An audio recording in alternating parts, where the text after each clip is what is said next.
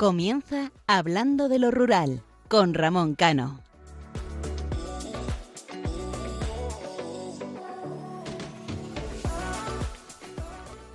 Buenas noches, queridos oyentes. Una vez pasada la Semana Santa, tenemos que dar buenas noticias para el mundo rural, sus pueblos y gentes.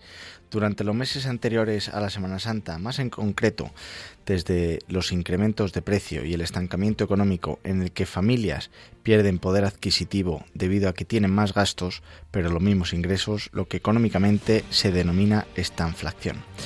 Los pueblos habían notado una reducción importante de visitantes los fines de semana y ante la ausencia de aquellos vecinos que por tema de trabajo pasan la semana en ciudades próximas a sus pueblos y solían aprovechar para desplazarse a estos el fin de semana. Una Semana Santa que volvió a llenar los pueblos. Se respiraban ganas de volver a las raíces, de disfrutar de padres, abuelos, nietos, familiares y amigos un ejemplo más de que volver a las raíces es el ejemplo claro que muchos buscan y que seguramente estarían deseando establecerse en esa mal llamada España vaciada. Las calles volvían a tener vida, las ventanas de las casas se abrían, las chimeneas echaban humo, las tiendas, bares, comercios y autónomos veían como su recaudación aumentaba. Y los paseos, senderos y rutas eran ocupadas por senderistas, bicis y caballos. La soledad que durante días habían de pasar el tiempo de una manera muy lenta a los vecinos más longevos se convirtió en un bullicio para su mente, espíritu y corazón. Esa España vaciada pasó a ser la España llena de placer. Los críos corrían por las calles, jugaban en parques y pistas. La noche ya no eran ese silencio que entristecía, sino ese alborozo que a todo ser humano le hace falta. En muchos pueblos se aprovechó para celebrar la tradición de los quintos, ese evento que celebraba la partida de los mozos al servicio militar, un servicio militar que todo aquel que lo hizo tiene muy buenos recuerdos, grandes amigos y fue la oportunidad para conocer otra parte de la geografía, formas distintas de cante, disfrute nuevas amistades, formación y en muchos casos un puesto de trabajo. El medio rural para mí es la esencia de todo, una raíz que se ramifica conociendo el de dónde venimos, los recuerdos de los que nos dejaron, la alegría de los que están y el objetivo de hacer un mundo rural vivo para las generaciones venideras. Un mundo rural que después de esa Semana Santa todavía queda la resaca de muchos que ahora, con este buen tiempo se quedan para pasar largas temporadas, sabiendo que en breve llega el puente de mayo y después el verano. Pero aunque ahora estemos en una etapa de alegría, con más población, no debemos olvidar que la implicación para revitalizar los pueblos recae en todos y cada uno de los ciudadanos que vivimos en un pueblo, de implicarnos en mejorar las cosas, en crear oportunidades para las personas mayores, los jóvenes, mujeres y sobre todo que exista y haya trabajo. Siempre he creído y creo que el trabajo dignifica a las personas. Les da libertad de consumir, moverse y opinar, sin estar sometido a nadie. Por eso y por el amor que le tengo a mi pueblo, a los pueblos, a mi familia, amigos, vecinos y a mi país, les empujo a que trabajen por sus pueblos y gentes. Sé que muchos pensarán, porque a mí me ha pasado, después de algún revés, que nadie es profeta en su tierra, y tienen toda la razón de pensarlo, pero como bien dice el refrán, es su tierra, y hay que pelear con uñas y dientes para que salga hacia adelante, si no queremos por el resto, al menos que sean por los suyos, pero que se impliquen y verán cómo después de cultivar los frutos se recogen y la caridad será espléndida. Les habla Ramón Cano y me acompaña Isaac Palomares. Les recuerdo que nuestro programa es cada 15 días, los domingos de 12 de la noche a 1 de la madrugada. Tienen una cita aquí en Radio María en Hablando de lo Rural. Pueden interactuar con nosotros a través de nuestro correo electrónico hablando de lo rural arroba radiomaria.es o en nuestra página de Facebook hablando de lo rural. Y si no han escuchado los programas anteriores, lo pueden hacer en el podcast. ¡Comenzamos!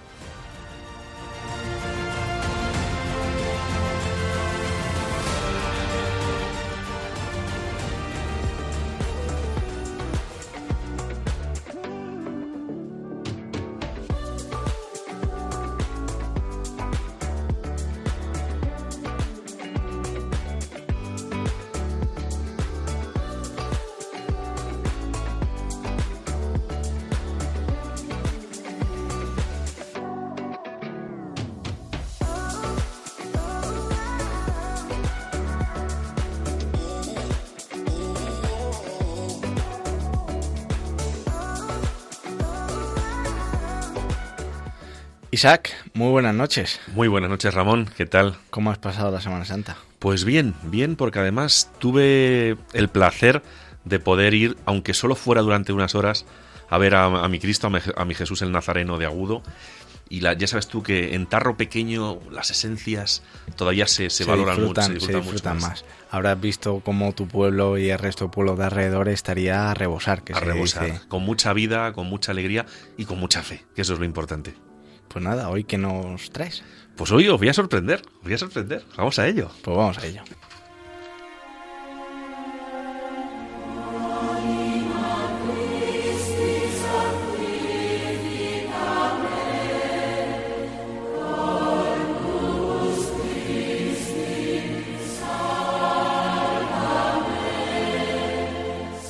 Cuando llega la primavera y una vez pasa la Semana Santa, la muerte y resurrección de ese Cristo que vertebra y da sentido a mi vida, llega una fecha marcada a fuego en el corazón de los cristianos, en el corazón de los pequeños, niños y niñas, que reciben por primera vez el cuerpo de Cristo.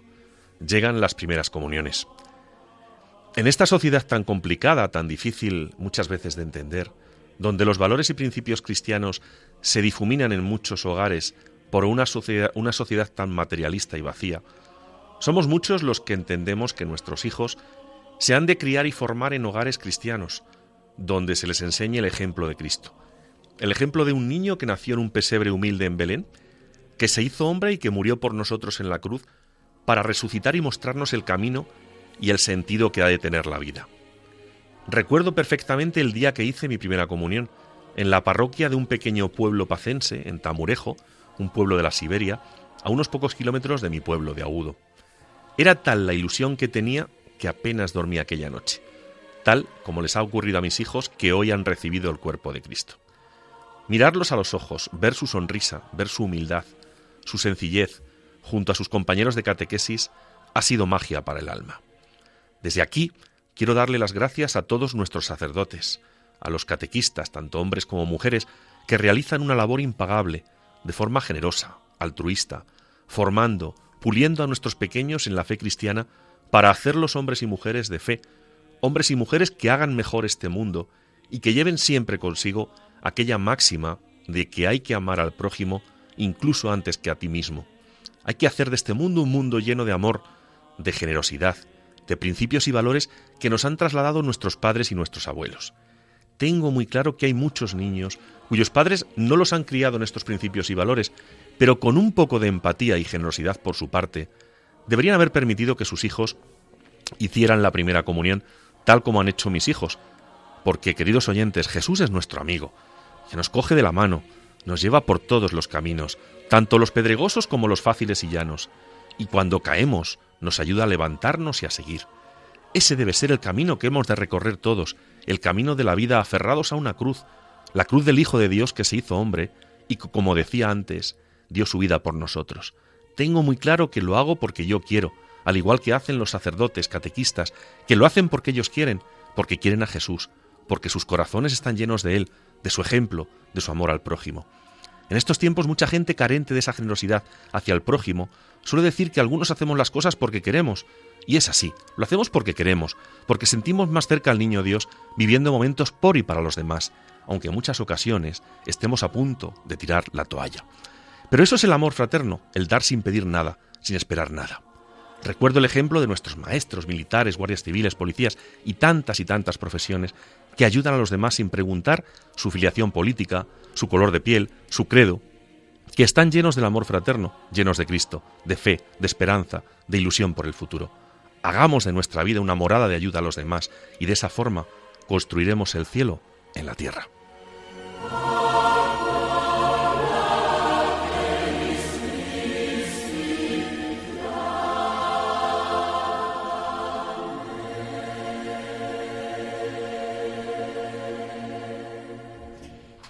Es una gozada siempre escuchar a Isaac, aprender de él y bueno, vamos a comenzar. Vamos a de estas dos pequeñas confesiones que hemos hecho vamos con el programa de hoy. La, hace la semana pasada, o hace dos semanas, acabábamos de disfrutar de la provincia de Salamanca, como viene siendo habitual, y ya nuestros oyentes lo conocen. Primero, eh, damos a conocer la provincia, los datos y luego en el segundo programa sus pueblos, su gastronomía, las tradiciones y curiosidades. Hoy, en vez de bajar para la provincia de Ávila, para mi provincia, nos vamos a, volver al norte de la Comunidad Autónoma de Castilla y León para hablar en la sección La voz de los pueblos de la provincia de Palencia. Y en la sección de el tema del día conoceremos una iniciativa que además a Isaac le gusta mucho hablar de las iniciativas que se hacen en el medio rural, por y para el medio rural. Eh, conoceremos una iniciativa que revitaliza el medio rural de la provincia de Palencia. Y mientras tanto, les voy a dejar con la canción de Vanessa Martín, Un canto a la vida.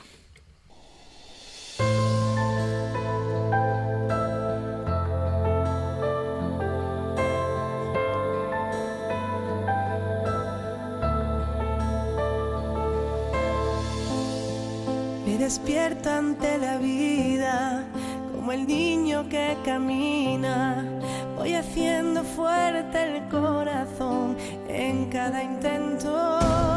Se levantan las banderas, algo nuevo nos espera. Quedan tantas cosas bellas que alcanzar. No te me caigas hoy y seguiré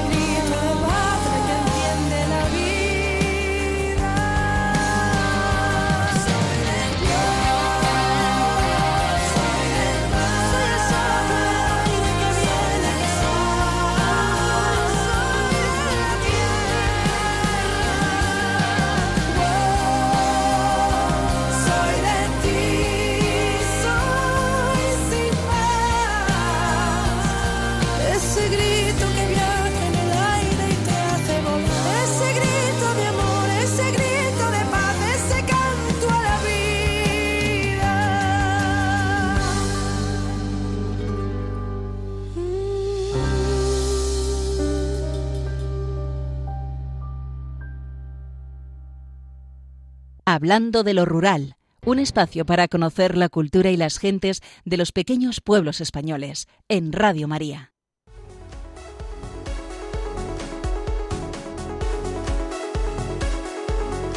La voz de los pueblos.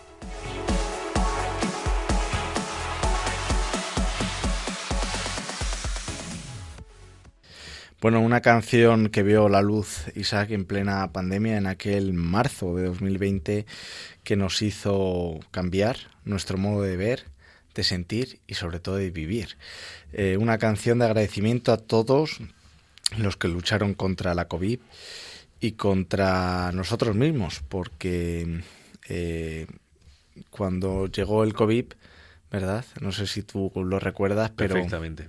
fue un cambio que yo creo que era una lucha eh, contra nosotros eh, de adaptarnos a la, a la nueva situación que, que venía y sobre todo de sacar ese positivismo para, para ver en su momento de cómo ver las cosas y cómo tirar hacia adelante, porque ya no solamente fueron la cantidad de miles de vidas que se perdieron, eh, la gente luchando sin material, que ahora es muy criticable aquellos que lo consiguieron o que se está criticando mucho, pero la cantidad de familias que tenían que luchar, que vivían el, día a día y que vieron como sus sueños, como su economía se rompió por mucho que algunos hablen de escudo social, que llegó, pero no a todo el mundo.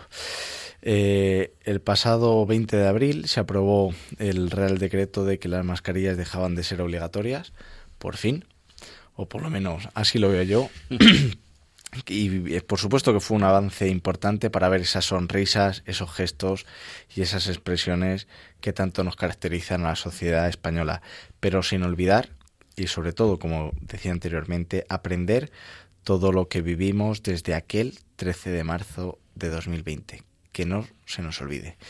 Y ahora pues vamos a pasar a la sección La voz de los pueblos, que como decíamos anteriormente, eh, entramos en la provincia de Palencia. La provincia de Palencia, que tiene 160.980 habitantes, según el Instituto Nacional de Estadística del año 2019. Su capital es la ciudad de Palencia y cuenta con 191 municipios. La provincia presenta una forma alargada de norte a sur, discurriendo en esta dirección dos ríos principales, el Pisuerga y el Carrión, que forman parte de la cuenca hidrográfica del Duero. Orográficamente, el norte provincial forma parte de la cordillera cantábrica con montañas como el Pico Curavacas, el Tres Provincias o el Espiguete. La parte central y sur de la provincia son una planicie atravesada por los valles de los dos ríos mencionados anteriormente y sus afluentes, así como por las llanuras amesetadas de Tierra de Campos y el Cerrato. La provincia limita al norte con la comunidad autónoma de Cantabria, al oeste con León, al sur con la provincia de Valladolid y al este con Burgos. Las localidades más importantes de la provincia en cuanto a población y también desde el punto de vista histórico son Aguilar de Campo, Guardo, Barruela de Santullán, Cervera de Pisuerga, Herrera de Pisuerga, Saldaña, Carrión de los Condes, Osorno, La Mayor, Paredes de Nava, Venta de Baños, Villamuriel de Cerrato y Dueñas, además de la propia capital de la provincia como es Palencia. El escudo de la provincia de Palencia reúne los blasones de poblaciones que han sido cabeza de los antiguos partidos judiciales. En su parte central figuran las armas de la ciudad de Palencia, que consisten en un cuarteado que reúne la cruz otorgada a la ciudad por el rey Alfonso VIII, por el comportamiento de los palentinos que participaron en la batalla de las Navas de Tolosa con el castillo, símbolo del antiguo reino de Castilla. Un día, Isa, vamos a tener que hablar de historia, ¿eh? porque recorriendo España, y ahora hablamos, hablabas de la batalla de la Nava de Tolosa, encanta, qué además. importante fue 1212. para lo que hoy significa España. Me, me apasiona la historia. Yo cuando quieras hablamos de las Navas y anteriormente de, de la batalla de Alarcos en el año 1195 al ladito de la capital de mi provincia. Podríamos hacer, igual que estamos haciendo un recorrido por todas las provincias, dándolas a conocer, sus pueblos, sus tradiciones, su gastronomía, podríamos hacer un recorrido con todas las batallas históricas que se hicieron aquí en España. Sería para- apasionante. Y, y que además tanto representa al cristianismo y tan importante fue para el cristianismo. Vamos a llevar la cruz por todas las batallas de España. Eso lo apuntamos para la próxima temporada. La provincia de Palencia puede dividirse en cuatro comarcas, en la división subprovincial utilizada por la Diputación de Palencia en sus publicaciones. Las cuatro comarcas son de norte a sur. Comenzamos por Montaña Palentina, que cuenta con una población de 20.527 habitantes. La villa de Aguilar de Campo constituye el núcleo urbano más poblado con alrededor de 6.800 habitantes. Conforman la comarca 18 municipios que se agrupan en 158 núcleos de población. Los municipios y su población son Aguilar de Campo con 6.842 habitantes, Barruelo de Santullán con 1.138, Berzosilla con 41, Brañosera con 246, Castrejón de la Peña con 360, Cervera de Pisuerga con 2.316, Tesa de Montejo con 136, Guardo con 6.153, La Pernia con 320, Muda con 82 habitantes, Polentinos con 42, Pomar de Valdimia con 463, Respedán de la Peña con 154, Salinas de Pisuerga con 317, San Cebrián de la Muda con 162, Santibáñez de la Peña con 1044, Triollo con 64 y Velilla del Rión del río Carrión con 1299. Y vamos viendo poco a poco cómo la verdad que los municipios de esta comarca tienen muy pocos habitantes. Luego hablaremos de ello. Un inciso solo. Castrejón de la Peña, eh, no sé si te lo he comentado antes, tiene un precioso museo de las abejas que acaba de inaugurarse hace unos meses y el gran eh, autor o el gran, la- el gran ideólogo es mi amigo el padre Félix Herrero de los Agustinos del Escorial. Y yo animo a la gente a que lo visiten. Castrejón de la Peña. Lo vamos a apuntar para que en el próximo programa lo, lo tratemos más a fondo. ¿Te parece? Me parece fantástico. Luego tenemos Páramos Valles. Comprende alrededor de unos 50 municipios. Eh, Alar del Rey, Ayuela, Vascones de Ojeda, Buenavista de Valdavia, Bustillo de la Vega, Bustillo del Páramo de Carrión, Calahorra de Boedo, Collazos de Boedo, Congosto de Valdavia, Dehesa de Romanos, Fresno del Río, Herrera de Pisuerga, La Puebla de Valdavia, La Serna, Lagartos, La Vid de Ojeda, Ledigos, eh, Loma de Ucieza, Mantinos, Micieces de Ojeda, Olea de Boedo, Olmos de Ojeda, Páramo de Boedo, Payo de Ojeda, Pedrosa de la Vega, Pino del Río, Poza de la Vega, Prádanos de Ojeda, Quintanilla de Onsoña, Renedo de la Vega, Revilla de Collazos, Saldaña, San Cristóbal de Boedo, Santa Cruz de Boedo, Santervás de la Vega, Santibáñez de Ecla, Sotobañado y Priorato, Tabanera de Valdavia, Valderrábano, Villavasta de Valdavia, Villaeles de Valdavia, Villalba de Guardo, Villaluenga de la Vega, Villameriel, Villanuño de Valdavia, Villaprovedo, Villarrabé, Villasila de Valdavia y Villota del Páramo. Vemos, Isaac, cómo la comarca del Páramos Valles te, la, te sabes los 50 municipios, ¿eh? para que luego los oyentes nos digan que nos dejamos alguno que no les nombramos. Ahí están todos. Así que ahí están todos, efectivamente. Y ahora nos vamos, yo creo que a la comarca que en Palencia más se la conoce, como es Tierra de Campos. Eh, la Tierra de Campos Palentina se compone de estos municipios: Albarca de Campos, Avia de las Torres, Amayuelas de Arriba, Ampudia, Amusco, Arcona, Arconada, Autilla del Pino, Autilla de Campos, Boquerín de Campos, Becerril de Campos, Belmonte de Campos, Boada de Campos, Badilla de Arrioseco, Badilla del Camino, Bárcena de Campos, Calzada de los Molinos, Capillas, Cardeñosa de, Val- de Volpejera, Carrión de los Condes, Castil de Vela, Castrillón de Villa Vega, Castromocho, eh, Cervatos de la Cueza, Cervico Navero, Cisneros, Espinosa de Villa, eh, Villa Gonzalo, Frechilla, eh, Fromista, Fuentes de la Nava, Fuentes de Valdepero, Grijota, Guaja de Campos, Usillos, Itero de la Vega, Lantadilla, Lomas de Campos, Manquillos, Marcilla de Campos, Mazariegos, Mazueco de Valdeginate, Meneses de Campos, Monzón de Campos, Moratinos, Nogal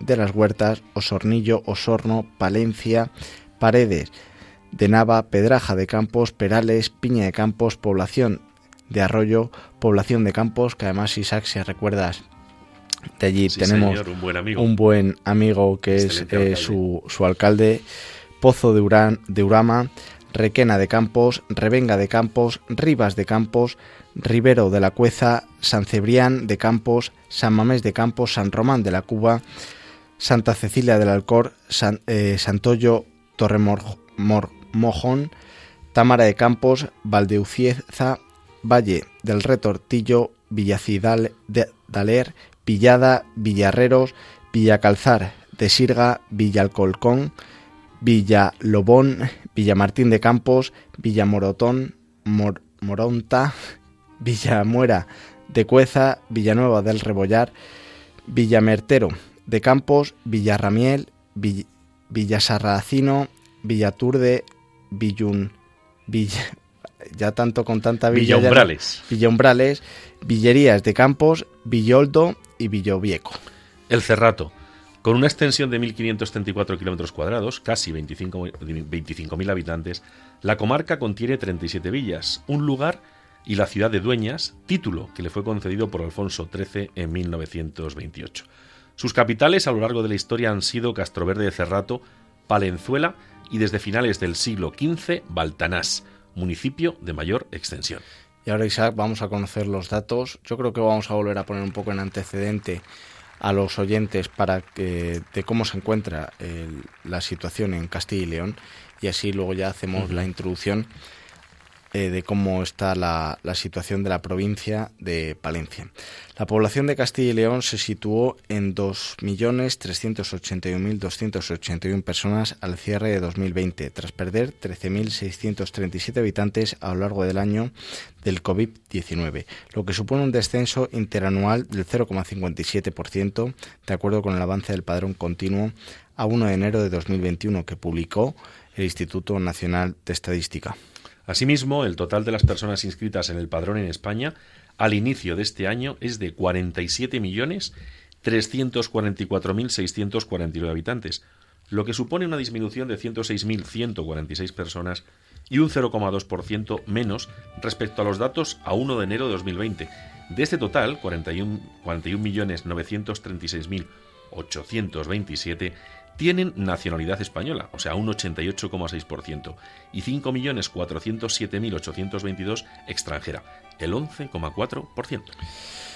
Este es el primer año en el que la población total de España, inscrita en el padrón continuo, disminuye después de cuatro años consecutivos aumentando. La cifra de españoles baja de los 42 millones que se habían alcanzado por primera vez el año pasado.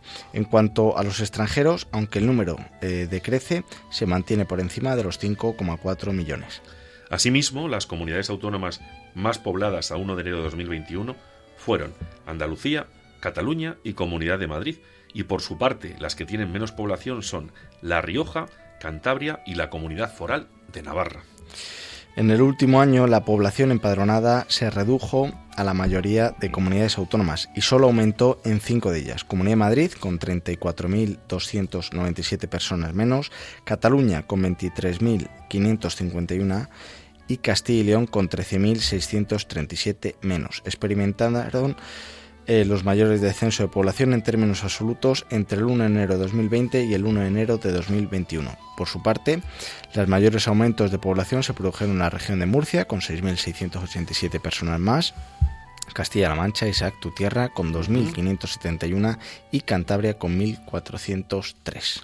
En términos relativos, los mayores descensos de población se registraron junto con las ciudades autónomas de Melilla, 1% menos, y Ceuta, un 0,8%, en el Principado de Asturias con 0,7%, Castilla y León 0,57%, Comunidad de Madrid y Extremadura 0,5% menos y por el contrario Murcia 0,4% y Cantabria 0,2% presentaron los mayores aumentos. Vemos, Isaac, como al fin y al cabo, en términos generales, la población española cada vez más envejecida, Sí. cada vez se va reduciendo más ese relevo generacional y esa pirámide poblacional, cómo se invierte. Y es un problema el que, el que seguimos teniendo. Es un problema gordo y es un problema difícil de solucionar. Yo fíjate, yo mi generación, yo que tengo ahora 51 años, eh, va a ser bestial, porque yo pertenezco al baby boom de los finales de los 60 y de los 70. Yo no sé quién va a pagar las pensiones nuestras o quién nos va a atender. Esto pinta mal, esto pinta mal. Hay que apostar por el medio rural y hay que apostar por la natalidad. Sí. Lo que pasa que eso es un concepto, ¿verdad?, que entra dentro de la familia que tan atacado está siendo constantemente durante muchos años. Al no haber familia, eh, no hay patria, sin, sin ningún color político, y no hay futuro. Entonces, ¿Sabes cuántos niños fueron asesinados por aborto el año pasado en el mundo? Sorpréndeme porque sé que la cifra es escalofriante. Más de 73 millones. Un día vamos a hablar de esto. Yo cuando vi la cifra el otro día me quedé mm, asustado. Me parece... bueno, no, Un no día- lo vamos a comentar porque... Un día hablaremos de la cantidad de abortos que hay en España y, y cómo no se está eh, porque esto también implica el medio rural. Sí. Es decir, al fin y al cabo la natalidad, nazcan en una capital o nazcan en un municipio pequeño, afecta a todos, porque hoy tú estás en un pueblo, mañana te vas a una capital y mañana estás en una capital y, y te vas a un pueblo. Entonces, eso afecta a todo. Eh, nos vamos a meter un poco con los datos de la provincia antes de, de entrar a Palencia. En las provincias eh, de la comunidad, la población de Ávila creció durante 2020. Recordamos que 2020 fueron los años de la pandemia, que hubo mucha picaresca, eh, sobre todo para que la gente se pudiera desplazar. Yo creo que hay que ser realistas, aquí lo somos. Y en Ávila, como decíamos, creció durante 2020 en 254 personas, un 0,16% hasta los 157.918. Por el contrario, disminuyó en el resto. Si bien los mayores descensos absolutos se dieron en León, con 5.003 eh, 5.003 personas menos, Salamanca con 2.311 personas menos, y Zamora con 1.868 menos. Le, siguen, le siguieron Burgos con 1.707 personas menos. Valladolid, fíjate, eh, la capital de, de la comunidad autónoma, con 1.465 menos. Soria con 226 y por último Segovia con 56. El mayor descenso porcentual correspondió a León y a Zamora, con un 1,1% menos, seguida de Palencia, con un 0,78% y 1.255 habitantes menos. Salamanca, con un 0,7% menos. Burgos, 0,48% menos. Valladolid, 0,28% menos. Soria, 0,25% menos. Y Segovia, 0,04% menos. De esta forma, la provincia más poblada es Valladolid, con 519.184 habitantes o personas empadronadas a 1 de enero de 2021, seguida de León, con 451.436, Burgos 355.943, Salamanca 326.934, Palencia con 159.066, Zamora 168.720, Ávila 157.918 y Segovia con 153.422 y Soria 88.658. Y hablábamos al inicio de los habitantes que había y también de los extranjeros que forman parte de, de estas de las comunidades eh, vecinales. Yo creo que también es un dato que la gente tiene tiene que conocer y, y saber porque sí que es verdad que muchísimos pueblos están realizando gran labor, sobre todo de tema de, de, trabajo, de cuidados a personas mayores y la proporción de ciudadanos extranjeros sobre el total de la población inscrita en España se situó en el 11,4% a 1 de enero de 2021, mientras que en Castilla y León fue del 6%, 142.923 personas. Las comunidades con mayor proporción de extranjeros son las Islas Baleares con el 18,7%, Cataluña con el 16,1, Comunidad Valenciana con el 14,7 y por el contrario las comunidades con menor proporción de extranjeros fueron Extremadura con el 3,3, Galicia con el 4,2 y el Principado de Asturias con el 4,5. Durante el año 2020 el número de extranjeros aumentó en ocho comunidades autónomas y disminuye en el resto. Las comunidades que registran los mayores incrementos de población extranjera fueron Andalucía con 5.107, Castilla y León 1.766, País Vasco 1.448. En términos relativos, los mayores incrementos de población extranjera se dieron en Castilla y León, con un 1,3% que aumentó la cifra en 1.766 personas, seguida de Galicia con un 0,9% y el País Vasco con el 0,8%.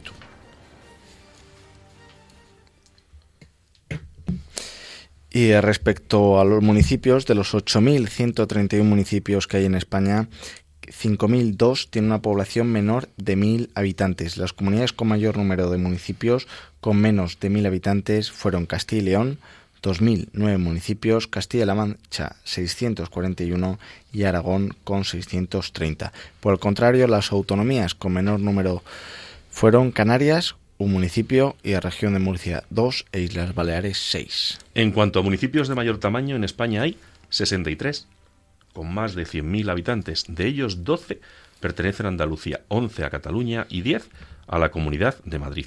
Por otro lado, el 20,2% de la población vive en municipios menores de 10.000 habitantes.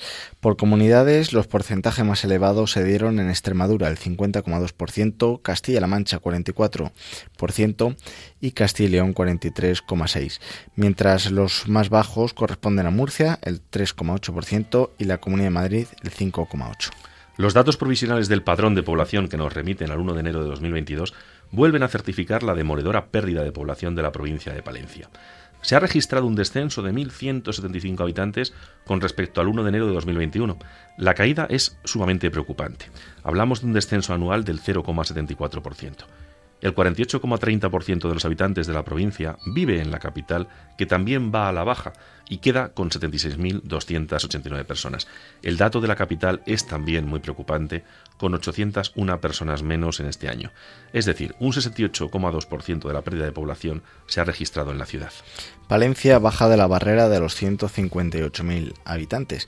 Queda en 157.948. La edad media en la provincia está en 48,70 años y nos acercamos a la cincuentena de edad media.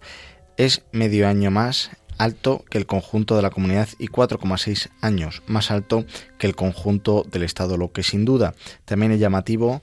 Los datos eh, sobre población extranjera resultan reveladores. Tenemos 7 puntos menos de este tipo de población en el Estado y 1,4 puntos menos que en Castilla y León. La estadística es oficial.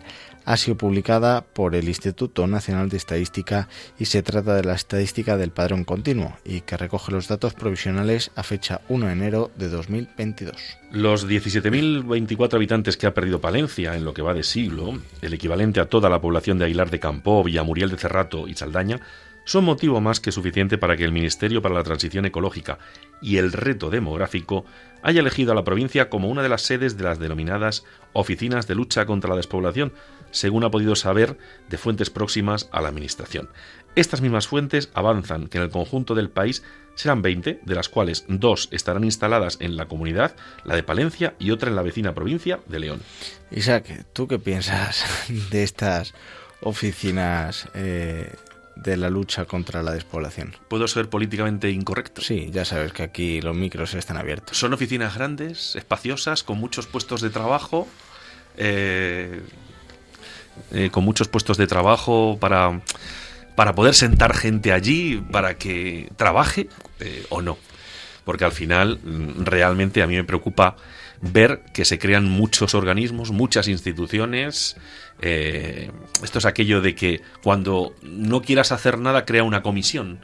Pues yo creo que esto es más de lo mismo. Y yo creo que nuestros oyentes estarán de acuerdo con nosotros. Estoy convencido. Es que fíjate, Isaac, que lo del Ministerio para la Transición Ecológica y el Reto Demográfico Ya el nombre. tiene, tiene de por sí más letras que acciones lleva practicadas, porque el medio rural al fin y al cabo se habló del boom en el año 2019, cuando las elecciones nacionales municipales de la manifestación del 31 de marzo de 2019, en el cual la España vaciada salió a la calle, eh, se les utilizó o se les dejó de utilizar, ahí no nos vamos a meter hoy, ya nos hemos metido en otras ocasiones, pero sí que es verdad que mm, se anunciaba un muy platillo este ministerio y yo sigo diciendo lo mismo. Me gustaría de verdad que estas oficinas de una vez por todas se pusieran en funcionamiento, empezaran a funcionar, que además están financiadas, eh, que lo vamos a comentar más adelante si nos da tiempo, con cargos a los fondos europeos, pero que sirvan de algo. Es decir, tú mismo lo has dicho, que sean espaciosas, que sean pequeñas, que sean grandes, que haya mucha gente, que haya poca gente. Lo importante yo creo es que eh, haya acciones concretas que los habitantes empezando por el alcalde, que es eh, la máxima autoridad, como se dice en un medio rural de un pueblo, que los alcaldes vean cómo las situaciones que sufren sus pueblos eh, se reviertan o por lo menos que se pongan eh, soluciones a ellas y que el habitante que está y que vive y que sufre y que disfruta día a día del medio rural vea cómo estas oficinas sirven de algo. Me río porque mm, las elecciones nacionales son al año que viene, en 2023 y, y hablaremos en el próximo programa. Yo creo que vamos a hablar en el Pero próximo ¿cuántos, programa. tú piensa una cosa, tú Te- cuando ves la parrilla de televisión, ¿cuántos programas hay que hablen de los problemas en los pueblos? De verdad. O sea, con rigor, con interés.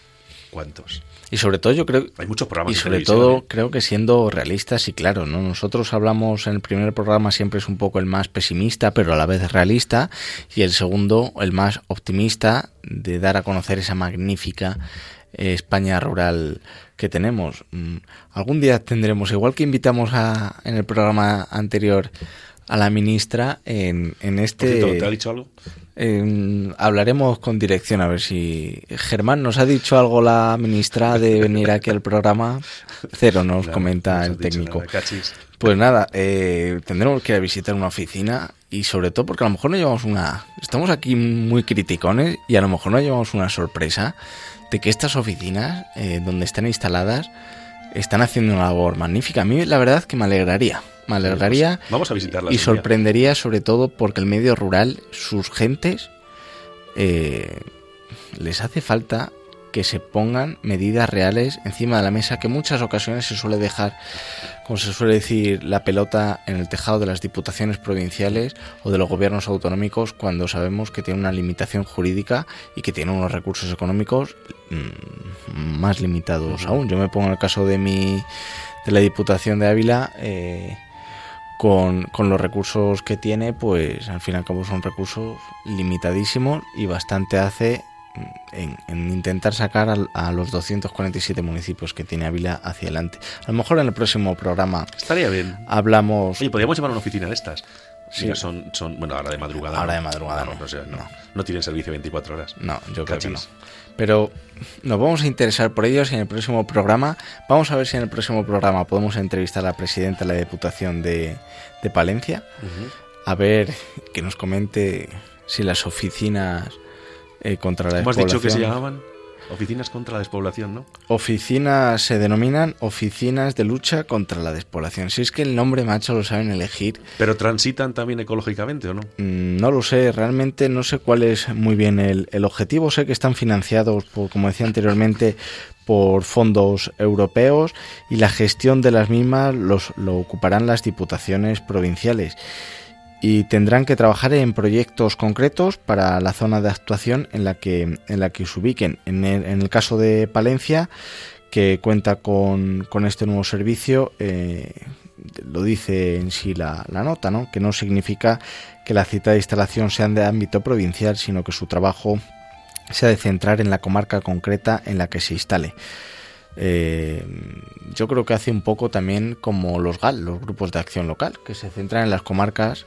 Mm, La verdad que veremos a ver. Sí, pero la redacción de lo que van a hacer es bonita, fíjate. Sí. La digitalización, el fomento del empleo, especialmente entre jóvenes y mujeres, la creación de un estatuto de pequeños municipios y la estrategia nacional frente al reto demográfico son los pilares eh, sobre los que se sustenta eh, la línea de- de- del ministerio de, de Teresa Rivera. Y Unas palabras bonitas, ¿verdad? Y me imagino que, que en la misma línea en lo que en lo que se ocuparán las oficinas, ¿no? Que recuerdo que en 2019 ya se quedó redactado una estrategia nacional eh, contra la despoblación y ya no solamente una estrategia, sino además presupuesto aprobado y que no se ha llegado a ejecutar. Eh, también vamos a, a ver si esa estrategia nacional que en 2019 se habló y se anunció un buen platillo, si realmente ha servido de algo o como decimos eh, siempre, ¿no? que, la pandemia y el COVID ha hecho muchísimo daño económicamente a familias, a la salud mental, pero eh, a la administración o a parte de la administración no vamos a meter a todos en el saco, les ha venido de lujo, porque era la excusa perfecta para no hacer nada, seguir haciendo nada, pero sí seguir cobrando desde arriba, gobierno central, hasta pequeños municipios. Y ahora les vamos a dejar con una breve canción antes de anunciar, como decíamos Isaac, esas, eh, esos emprendedores, esos héroes que ya no solamente el medio rural, sino los autónomos ya son héroes de ámbito nacional, eh, establecen su trabajo en un pueblo para revertir la situación. Les dejamos con la canción Tú de Darian González.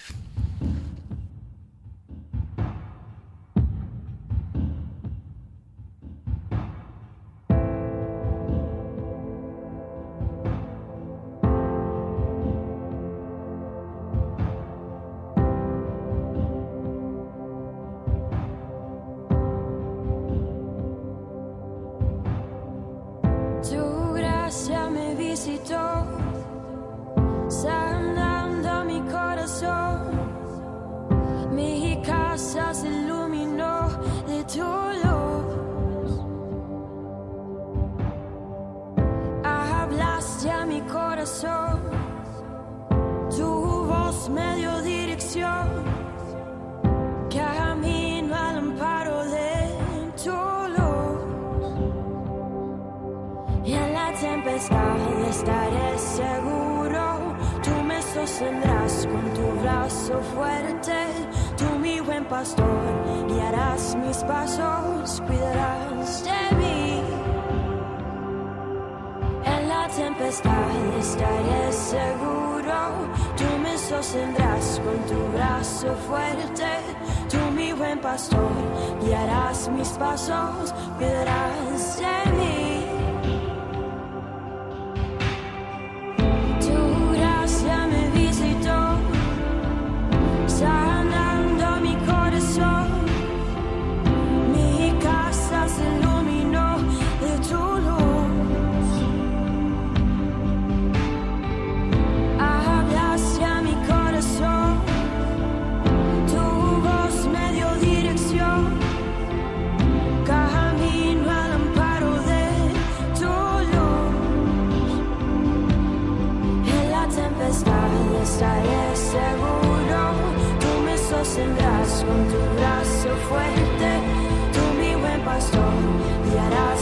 Mis pasos, cuidarás de mí. En la tempestad estaré seguro. Tú me sostendrás con tu brazo fuerte. Tú, mi buen pastor, guiarás mis pasos, cuidarás de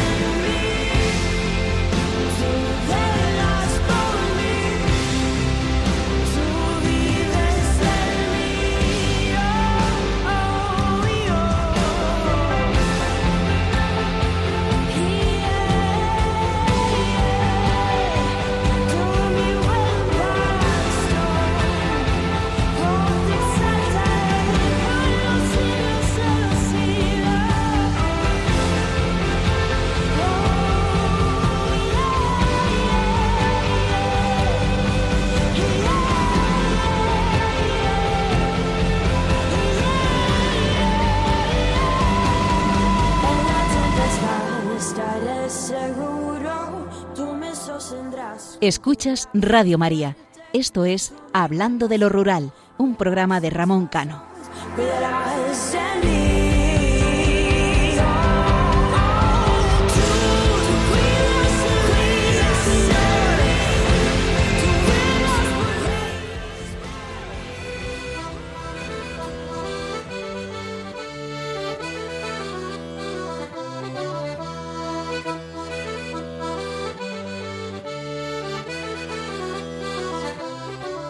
El tema del día.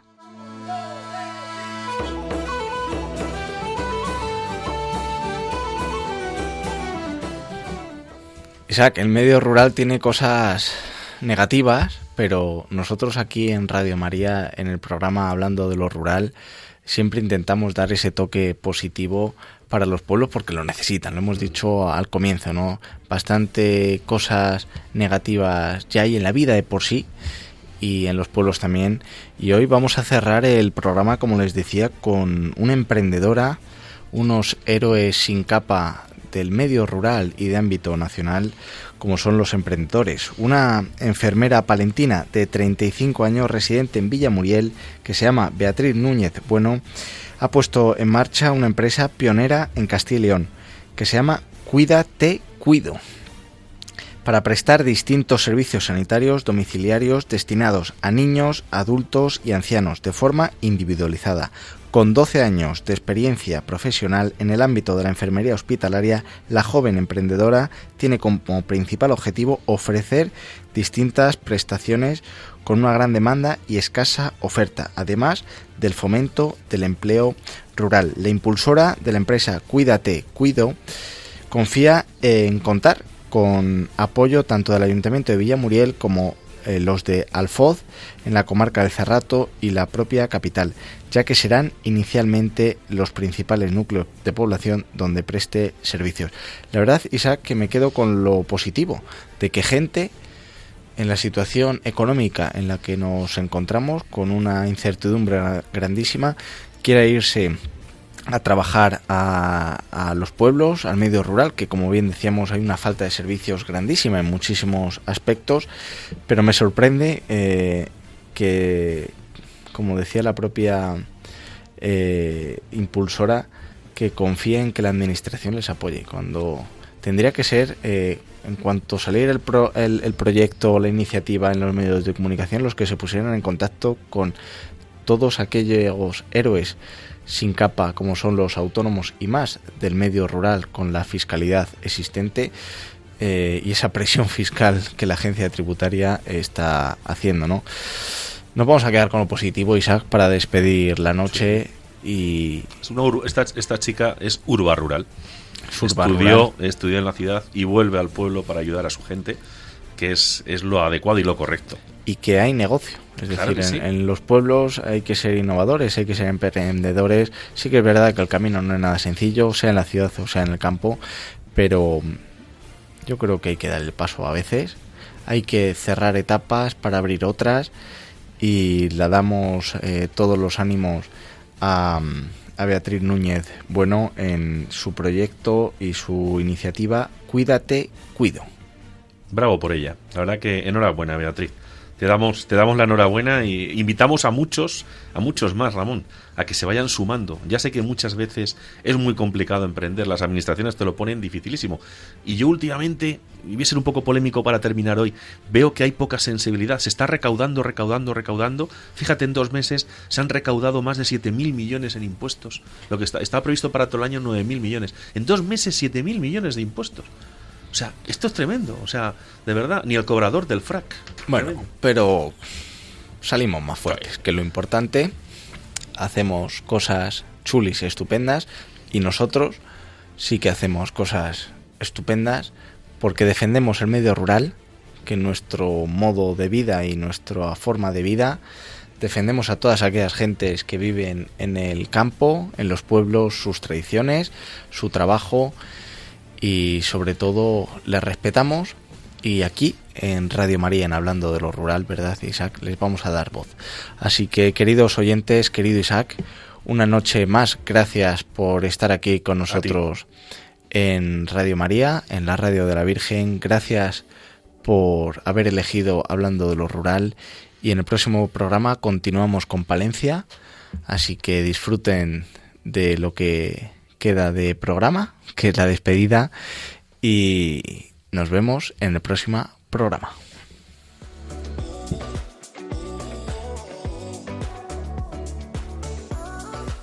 Han escuchado en Radio María Hablando de lo Rural con Ramón Cano.